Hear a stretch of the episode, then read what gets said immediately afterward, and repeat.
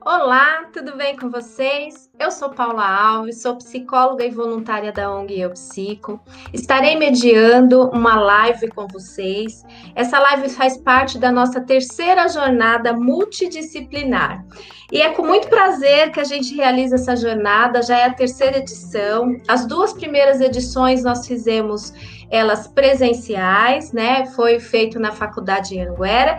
E dessa vez a gente ficou pensando, vamos deixar de fazer? Não, resolvemos fazer online, um novo formato, uma nova forma de chegar até vocês. Por quê? Porque nós do Eu Psico acreditamos que a melhor arma, a melhor forma, o melhor jeito de nós chegarmos até as pessoas é com a informação. Então, você que já entrou, que está assistindo, convide mais pessoas, mande o link, porque vai ser muito bacana a live de hoje. É, eu gostaria de primeiramente agradecer a equipe do Eu Psico por essa oportunidade, é, agradecer também a sua apresentação, que você é sempre muito gentil comigo, e agradecer a todos os nossos telespectadores.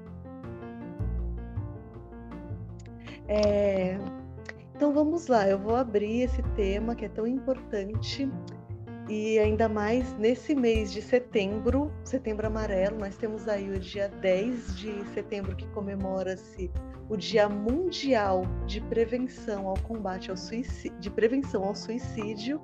É, então, falar sobre esse tema, ele é um tema de muita relevância porque é uma questão de saúde pública. Então, eu vou iniciar desmistificando um pouco esse tema, porque esse tema é um tabu. É, quando eu falo de suicídio, eu estou primeiramente falando de um ato humano. Então a gente precisa falar sobre isso. O suicídio não é um ato heróico, não é um ato de covardia, é, não é um ato de fraqueza, não é um ato a ser glamourizado, como é glamourizado pelo cinema, pela literatura. Segundo a Organização Mundial da Saúde, é, nós não devemos fornecer formas e fotos de suicídio para prevenção, para não, para não ser um gatilho para as pessoas que estão vivenciando é, esse sofrimento. Então, o suicídio ele é um ato humano e, como um ato humano, ele é caracterizado da forma mais trágica. Dentro dessa dimensão, é, nós temos questões muito importantes, que são questões da angústia, da solidão, do isolamento, que é vilaceral. É, o ato suicida, acima de tudo, ele traz uma melancolia, é, depressão, muitas vezes até episódios maníacos, que é caracterizado pelo sofrimento psíquico. É, então a literatura, de diversas formas, ela, ela traz essa temática do suicídio. Eu gostaria de abrir aqui com vocês, compartilhando é, um poema. É, eu gostaria de compartilhar com vocês um poema do. Ah, não vai focar. Um poema do Alfonso de Guimarães chamado Esmalha. Eu vou ler com você, é, vou ler para vocês. Quando Ismalha enlouqueceu, ela pôs-se na torre a sonhar. Ela viu uma lua no céu e viu outra lua no mar. No sonho que se perdeu, banhou-se toda em luar. Queria subir ao céu, queria descer ao mar. E no, no seu desvaneio seu, na torre pôs-se a cantar. Estava perto do céu, estava perto do mar. É, e como um anjo pendeu as asas para voar, queria a lua do céu, queria a lua do mar. As asas que Deus lhe deu ruflaram de par em par. A sua alma subiu ao céu e o seu corpo desceu ao mar. Não só Alfonso de Guimarães, mas Álvaro de Azevedo, Lloyd Barrow, entre outros é, autores do romantismo trazem muito essa temática de suicídio. Eu, gostei, eu gostaria de abrir com essa poesia para dar um tom mais leve a esse tema que é um tabu. O que, que essa poesia nos traz? Nos traz uma reflexão sobre um tema que é complexo, é um sofrimento que esse sofrimento ele está no nosso cotidiano, ele faz parte da nossa vida e falar é sempre a melhor opção, porque quando eu falo, eu trago dignidade para esse sofrimento. Então, o ato suicida, na maioria das vezes, ele vem acompanhado da palavra. É muito comum é, cartas de suicídio, bilhetes. No caso específico dos adolescentes, eu gostaria de abrir aqui uma questão que a gente deve investigar, que são as poesias, os trechos de música, muitas vezes as traduções de músicas, né, do inglês para o português, que demandam aí um sofrimento psíquico e que os adolescentes postam nas redes sociais, seja no Instagram, no status do WhatsApp, que dão indícios aí, indícios desse sofrimento e que é um comportamento de alerta. Então a gente precisamos falar de suicídio e de comportamentos de automutilação na adolescência. Porque as pesquisas elas mostram que nos últimos anos, embora na população adulta tenha reduzido o número de suicídio, na população adolescente ela aumentou. Porque na população adulta o índice é de 5,5 de é, 5,5 mortes a cada é, 100 mil habitantes, isso mesmo. E na população adolescente e jovens entre 15 a 29 anos, esse índice que era de 5,5, ele sobe para 9 mortes a cada 100 mil habitantes. É um número bastante grande. Então, a população de adolescente e os idosos com mais de 70 anos, eles são aí o nosso grupo de risco do suicídio.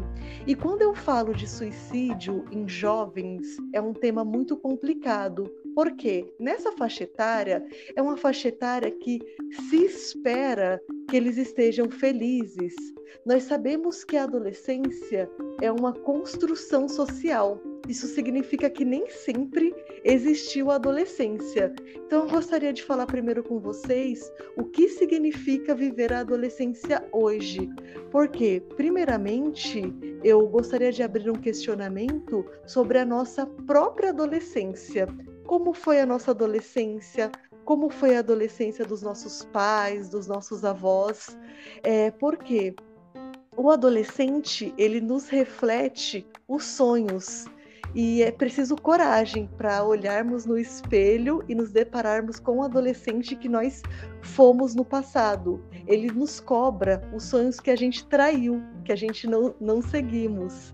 É, então, essas questões de adolescência, elas, elas sempre nos recordam é, sobre esses assuntos e sobre o nosso passado. É, a adolescência é um fenômeno que ainda não terminou, é um fenômeno que acontece, ela é datada da pós-guerra, é, e de lá para cá tem se reinventado essa nova forma de ser adolescente, essa nova forma de estar no mundo, essa intervenção e posição do saber. É, então, assim, nós não podemos esquecer das fases do desenvolvimento humano. É, da frase pré-natal, que é da concepção até o nascimento, que é da primeira infância ao do, até os três anos de idade, segunda infância dos três aos seis, terceira infância dos três até aproximadamente os dez anos, então, por volta dos 11 anos, às vezes até um pouquinho antes, a gente tem aí a nossa pré-adolescência e a adolescência propriamente dita dos 13 até os 18, 21 anos. Lembrando que alguns artigos nos trazem que não tem uma, uma idade específica para terminar a adolescência. Mas o que acontece, assim, na minha visão, é uma. É, como eu posso dizer? Uma uma demora para sair da fase do jovem adulto, que seria dos 21 aos 30 anos. Hoje em dia, até com o fenômeno do ninho cheio, né? As pessoas demoram para sair de casa, para ter mais responsabilidade com a vida adulta. Então, quando eu falo de suicídio na adolescência, é complicado, pois é uma fase que se espera felicidade, alegria, a busca de descobrir a sua própria identidade. A adolescência é um período de vida marcado é, pelas diversas mudanças E essa mudança, ela não é apenas física, ela é biopsicossocial. São alterações físicas, emocionais e também sociais, onde os adolescentes eles passam de papel de criança, porque eles não são mais crianças, e porém eles não são ainda adultos. E eles querem ter o próprio espaço, a própria responsabilidade, é, a questão de testar os limites, não ter hora para voltar para casa. Então, diferente do adulto, o adolescente ele ainda não tem total capacidade de mensurar os riscos. Eu abro até aqui uma pauta que é por isso que o Conselho é, Federal e Regional de Psicologia se mantém contra a redução da maioridade penal, porque diferente do adulto, o adolescente ainda está se ainda está em crescimento, todo o sistema nervoso central, todo o amadurecimento cerebral, então ele ainda não tem a mesma capacidade de mensurar os riscos, de, racion... de racionalizar, assim como os adultos, assim como nós adultos, né? Então, ele não consegue lidar com essa frustração. E também tem muita questão que o adolescente reflete a, a, questão social do imediatismo. Ele não consegue mensurar os riscos, mas é muito imediatista, além da baixa resistência para lidar com a frustração. É, então vamos lá, vamos falar de automutilação, entendendo o comportamento do adolescente. Por que por que, que o adolescente se automutila? Bem, existem inúmeros existem inúmeras razões e dificuldades em controlar a raiva. É, a raiva excessiva, ideação suicida, a labilidade afetiva, que são as alternâncias muito significativas de humor desse jovem que um momento está feliz e outro momento passa aí por uma crise depressiva. É, o comportamento destrutivo, aqui eu até friso a questão do abuso de álcool, maconha, dentre outras drogas, que é mais perigoso na adolescência. Por quê? Essa pessoa ainda, o sistema nervoso central ainda está amadurecendo, ainda está se desenvolvendo. Então, quando eu tenho aí um abuso de álcool, de drogas, é perigosíssimo na, na fase da adolescência. A autoimagem distorcida, o grande sofrimento psíquico no qual é necessário externalizar essa dor. É um vazio tão grande que eles não conseguem se manifestar por via da palavra. Então, o adolescente ele muitas vezes não consegue sozinho nomear o que ele está sentindo através das palavras, então ele acaba se machucando, é, acaba ocorrendo aí também, infelizmente, é, quando os estímulos aversivos tornam-se positivos, um pareamento aí de, de estímulos que, como isso se dá através da dor, que num primeiro momento ninguém gosta de sofrer. Não é que o adolescente goste de se automutilar, mas infelizmente, quando ocorre o ato de automutilação, os estímulos aversivos tendem-se a tornar-se naturalizados, uma coisa comum. A pessoa se corta, planeja a própria morte. É, então, é necessário é, ajuda especializada. A gente tem que falar sobre, esses, sobre o alerta, a gente tem que alertar é, sobre os fatores de risco. Então, quais são hoje os nossos principais fatores? O baixo rendimento escolar, a baixa autoestima, problemas nos relacionamentos interpessoais, desculpa, problema nos relacionamentos interpessoais, é, transtornos mentais como a depressão, a ansiedade, bipolaridade, borderline, entre outros transtornos, o uso excessivo de álcool, entre outras substâncias que são é, nocivas para a saúde desse jovem. E na grande maioria a, da automutilação, o risco de suicídio na população adolescente está associado aos transtornos psicológicos que demandam urgentemente de tratamento especializado, porque na grande maioria é necessário tratamento concomitantemente à psicoterapia mais a psiquiatria. É, o adolescente com uma vulnerabilidade que é típica desse momento da vida, desse, dessa fase do, do desenvolvimento. É, associado a qualquer doença mental, é muito grave, porque é, nós, nós temos o tratamento. O objetivo de qualquer terapia é a alta do meu paciente, do meu atendido. E vale ressaltar também que a depressão, ela tem cura, gente a depressão e outros transtornos eles podem, podem ser minimizados aí esse sofrimento. Então, reforçando como identificar se há o risco da automutilação e do suicídio. Os sinais de alertas comuns na grande maioria das vezes são isolamento social, mudanças bruscas do comportamento, baixo rendimento escolar, baixa estima, sentimento de culpa, e inadequação, sentimentos de menos-valia, é, ideação suicida, que são esses pensamentos de morte, ou até mesmo planejar a própria morte.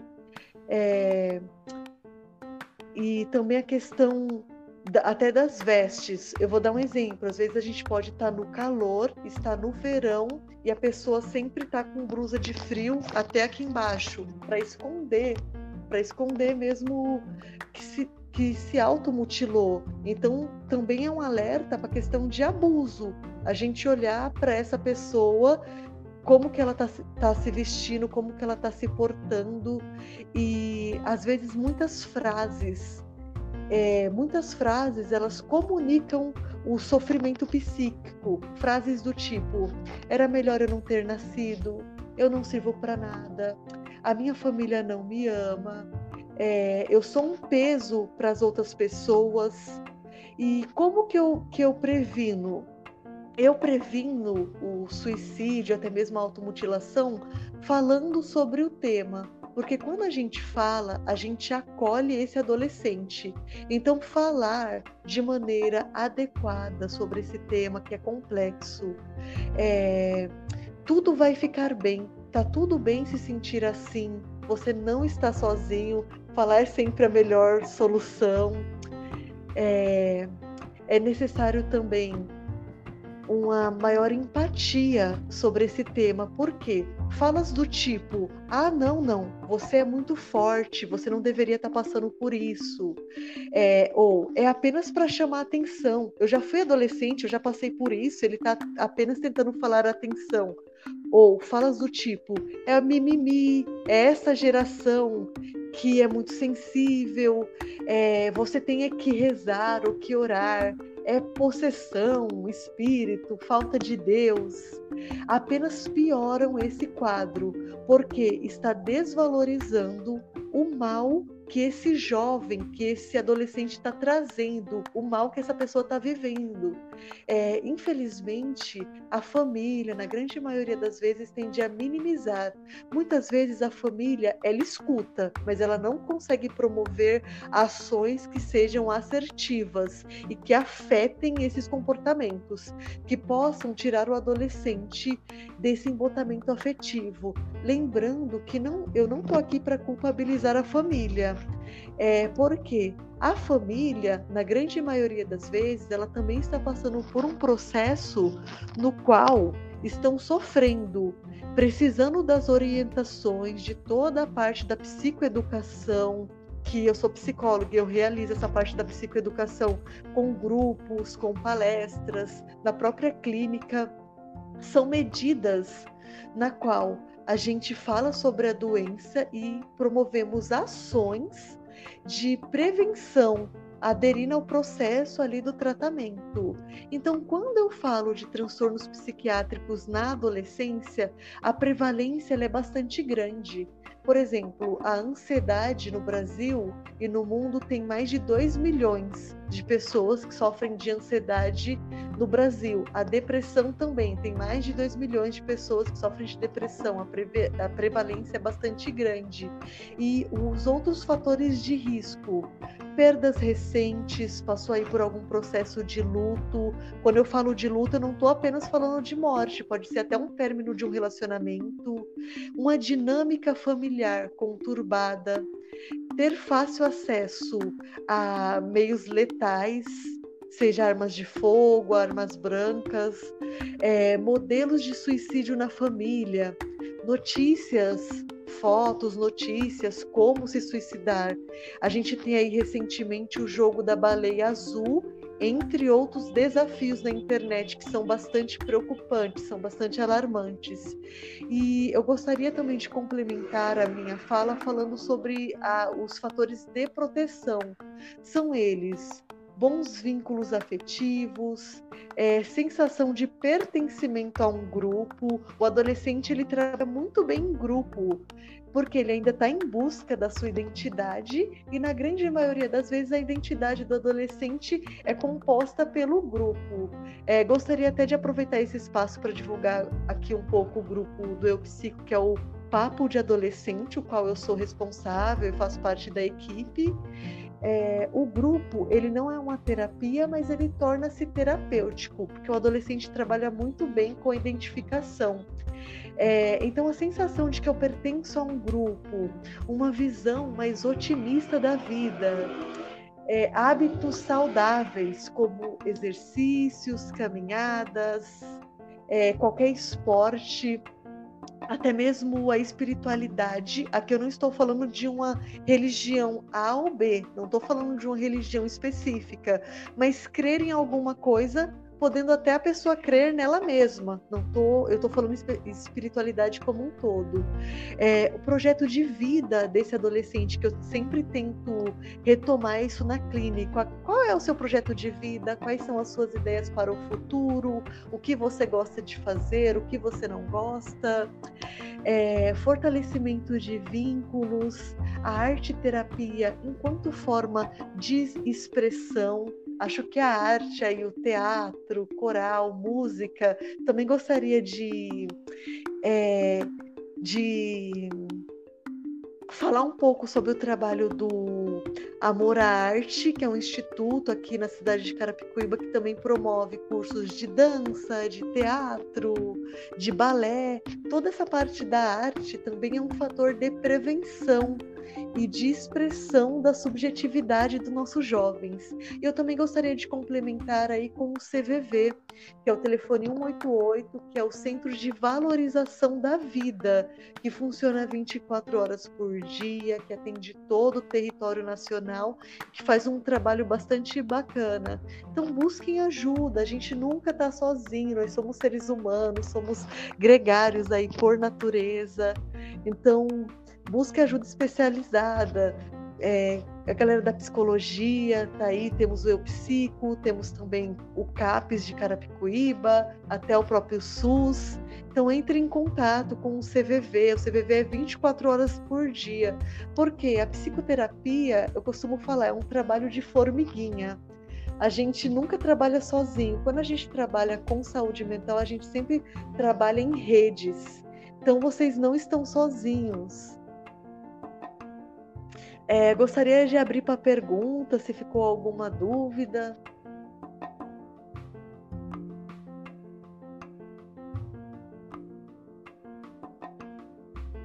É, quais são os tipos de automutilação?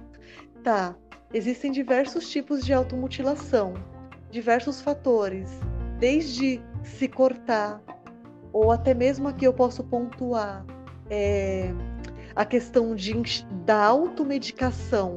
A pessoa ingere remédio e muitas vezes acaba se perdendo, porque algumas pessoas falam, ah, tá fazendo aquilo para chamar a atenção, como eu pontuei, que é uma coisa muito negativa e que não ajuda, mas a, a acaba perdendo aí a noção, a quantidade de remédio que ingere. E, gente, quando eu tô falando de remédio, eu tô falando numa visão global, porque até um Tilenol, se infelizmente esse jovem tiver acesso e acabar ingerindo muitas cartelas ou muitos comprimidos, pode até necessitar de hemodiálise.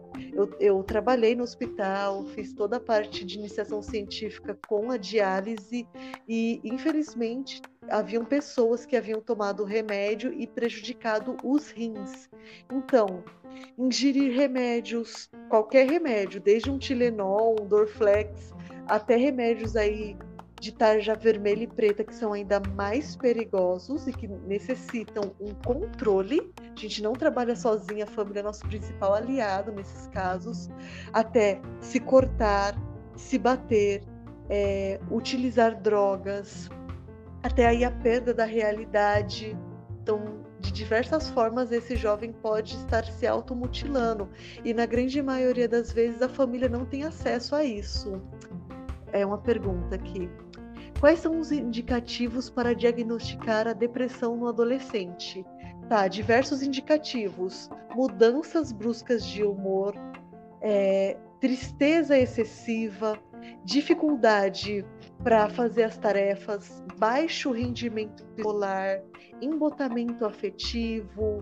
É, vou dar um exemplo: às vezes aquele jovem gostava muito de sair e aí do, do nada a pessoa fica mais isolada, não se comunica mais com os pais, fica ali isolado. Na depressão é como se o mundo fosse cinza. Então, então tem muita dificuldade. E quando eu falo de depressão, gente, eu quero salientar aqui que eu estou falando de um transtorno psiquiátrico, porque a depressão ela é multifatorial e a gente tem aí a hipótese dos neurotransmissores, no qual dentro de um quadro de depressão, essa pessoa ela está com baixa de dopamina, noradrenalina e serotonina. Então, quando essa pessoa me traz na clínica que, olha, eu não consigo sair da cama, ela não está falando isso para chamar atenção.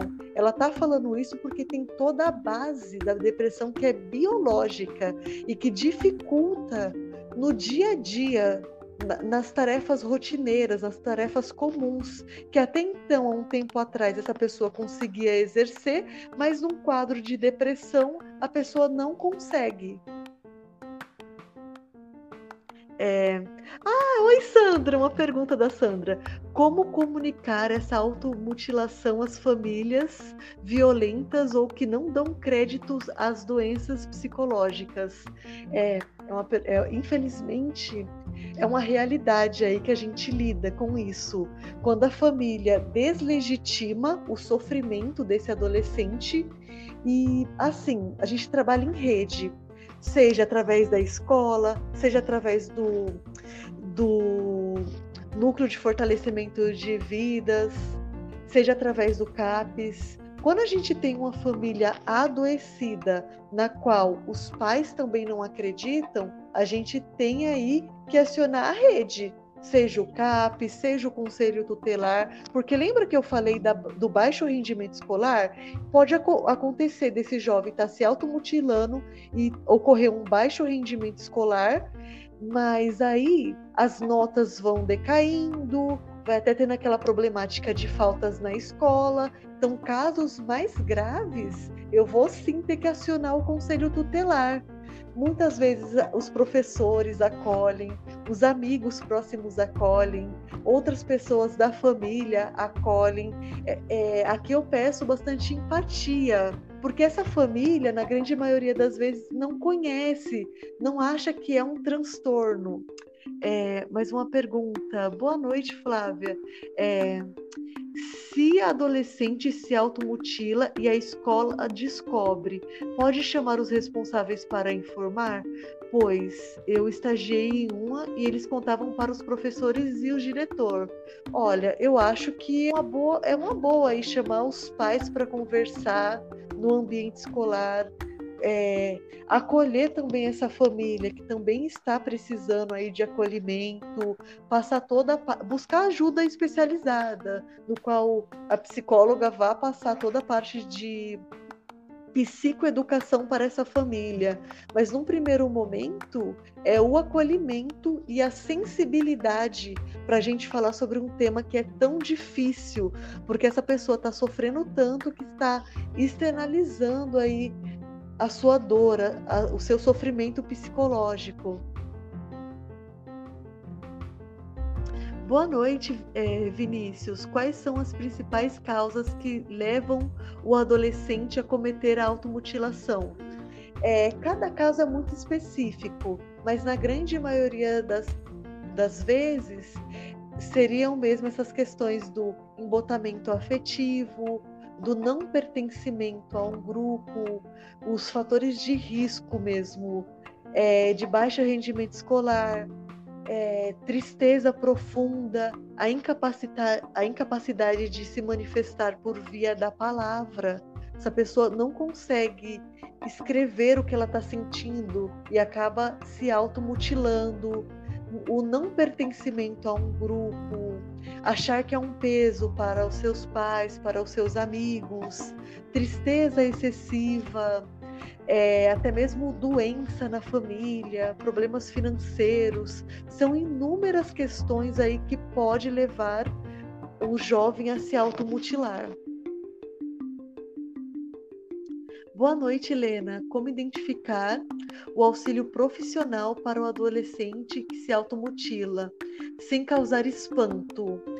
É um tema tabu. Então eu acho que quando a gente fala de uma forma leve, quando a gente naturaliza uma coisa que é tão complexa, de que olha, você está sofrendo, mas no Brasil a gente tem uma prevalência de mais de, de 2 milhões de pessoas que têm depressão, que têm ansiedade.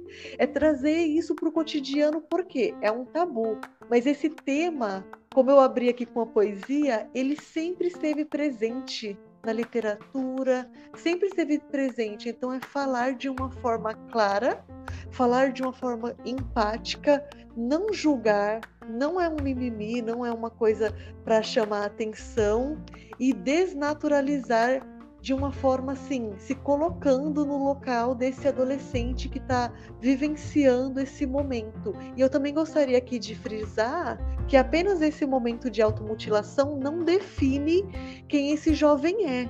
Apenas esse momento não define. Então, também o resgate das potencialidades, do fortalecimento de vínculo e da proteção de, desse jovem que ele está passando por um momento difícil, mas que ele tem tudo aí, redes de apoio, atendimento especializado, família, amigos, escola, a própria arte, fazer parte de grupos para evitar automutilação. É, como lidar com a dificuldade do adolescente em aderir ao tratamento? É, na grande maioria das vezes, o adolescente ele aceita o tratamento. Nesses casos mais graves, que eu acredito que seja exceção, é conversando, explicando qual que é o papel do psicólogo, qual que é o papel do psiquiatra, qual que é o papel da família. Por quê? O psicólogo ele é um profissional que atua com saúde mental, é, não é.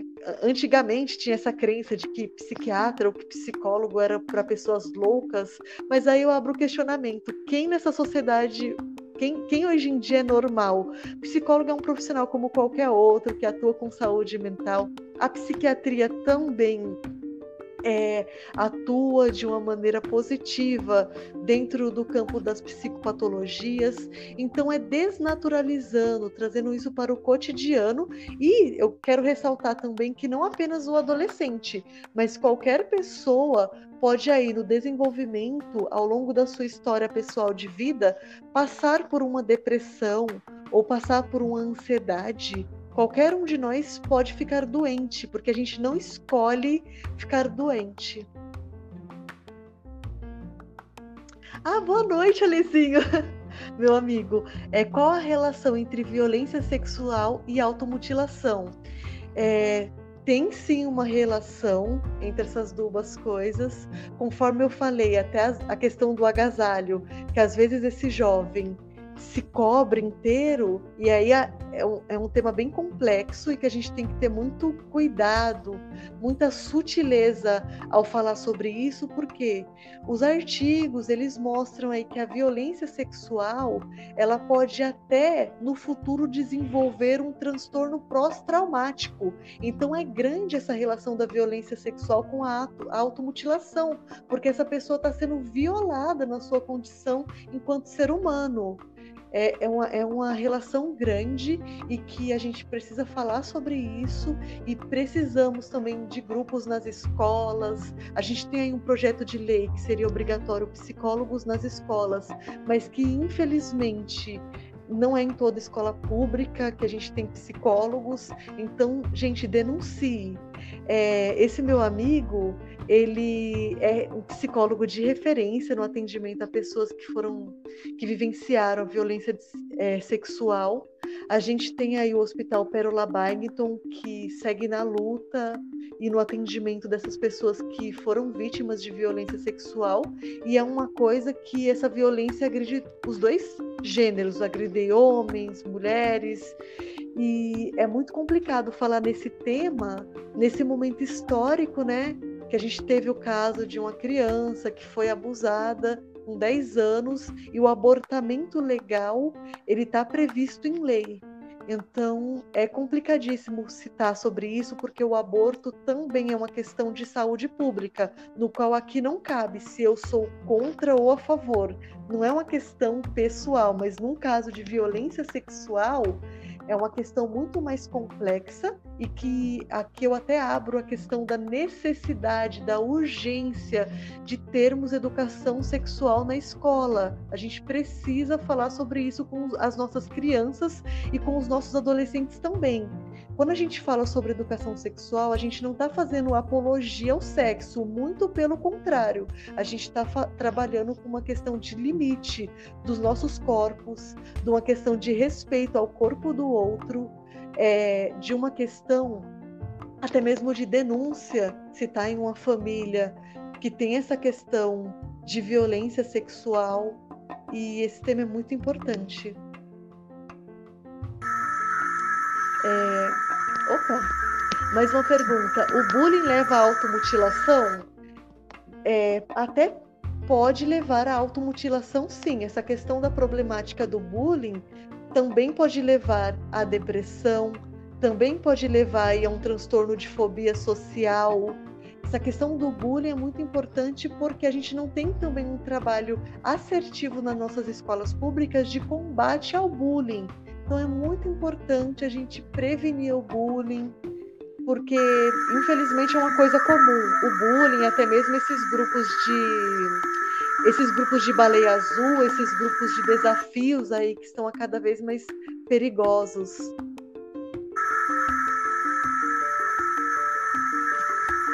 Boa noite, Elisângela. Boa noite.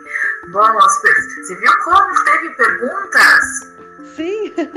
As pessoas participaram bastante, né? Muito bom.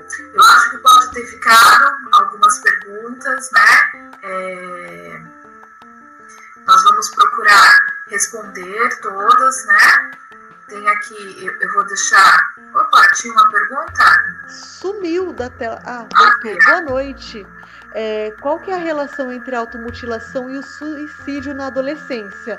Sim, a gente tem essa, essa relação, que é uma relação bastante grande, porque, olha, eu não posso afirmar que em todos os casos que o adolescente se automutila, ele vai tentar o suicídio.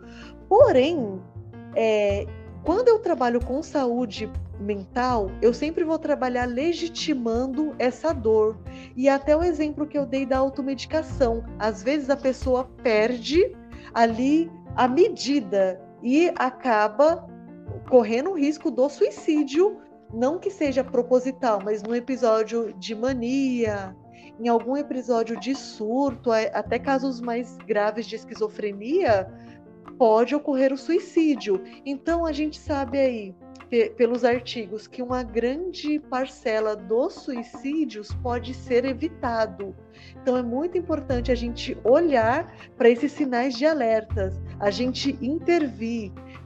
Quais são esses sintomas? Eu repito, aí a questão do isolamento, da tristeza, da tristeza efetiva, a questão das falas de que ai, seria melhor se eu não estivesse mais aqui, o adolescente traz muito a questão, infelizmente, às vezes a família não vê, ou às vezes a família vê, mas não legitima essa dor.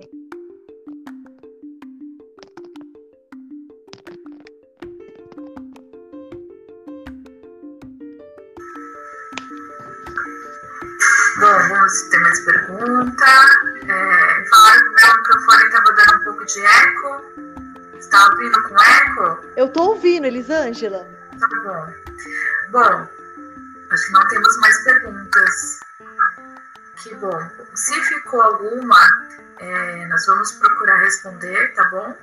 Estou aqui deixando o telefone do Psico e quero neste momento agradecer né, a participação, primeiramente, da Iraídes por aceitar o nosso convite abrilhantar a nossa noite com essa informação, com essa é, leveza e trazer né, dessa forma tão leve um assunto que é muito difícil né, de trazer. E principalmente eu gostaria de, de ressaltar o que você trouxe, de olhar as potencialidades desse jovem, né? Que o ato da, da motivação não faz ele ser uma pessoa ruim. É um, é um ato, né? Não esquecer de olhar a pessoa através disso nós ainda temos o hábito de chamar de adolescência de aborrecência, né?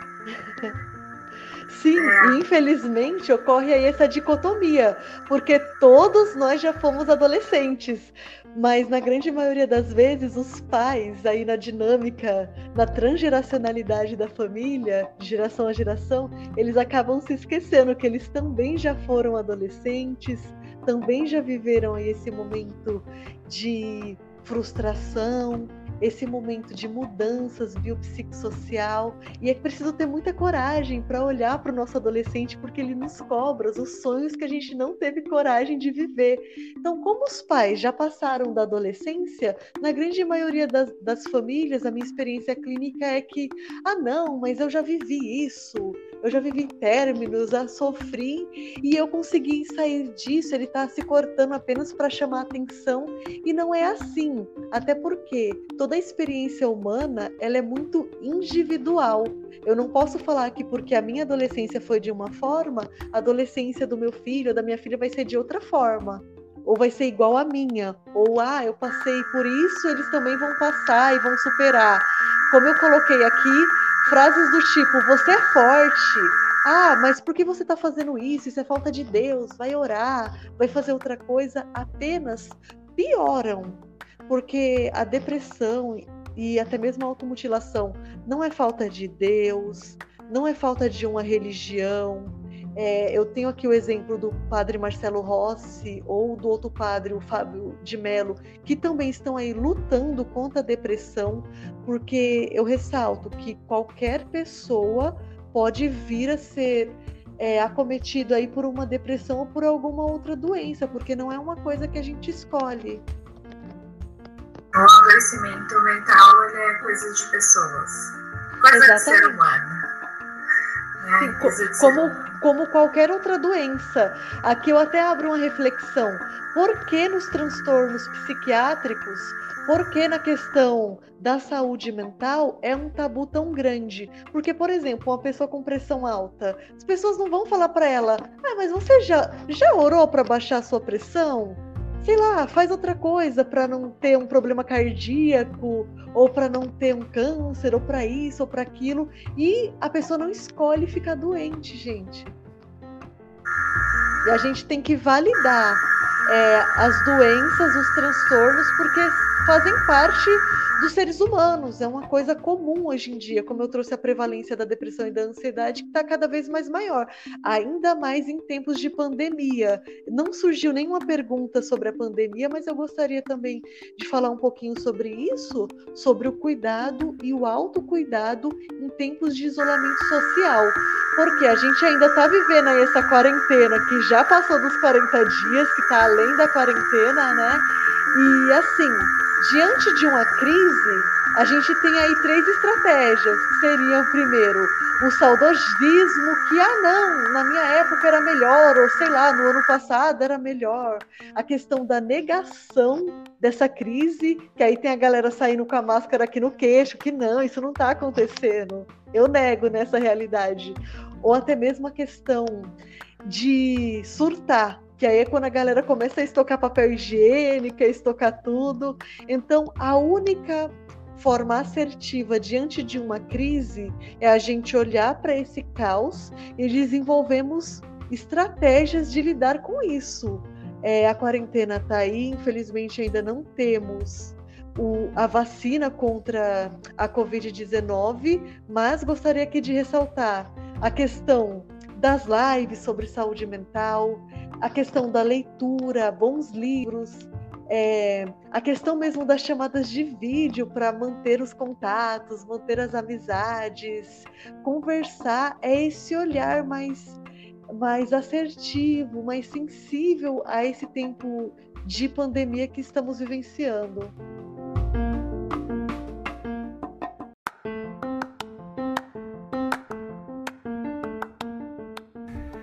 Pedimos para todos vocês que curtam, que comentem, que mandem perguntas, que critiquem, enfim, que interajam conosco. É importante, aliás, é fundamental para nós termos o retorno de vocês. E sigam as nossas páginas. Estamos no Instagram, no eupsico.psi e no Facebook Eupsico. Até mais!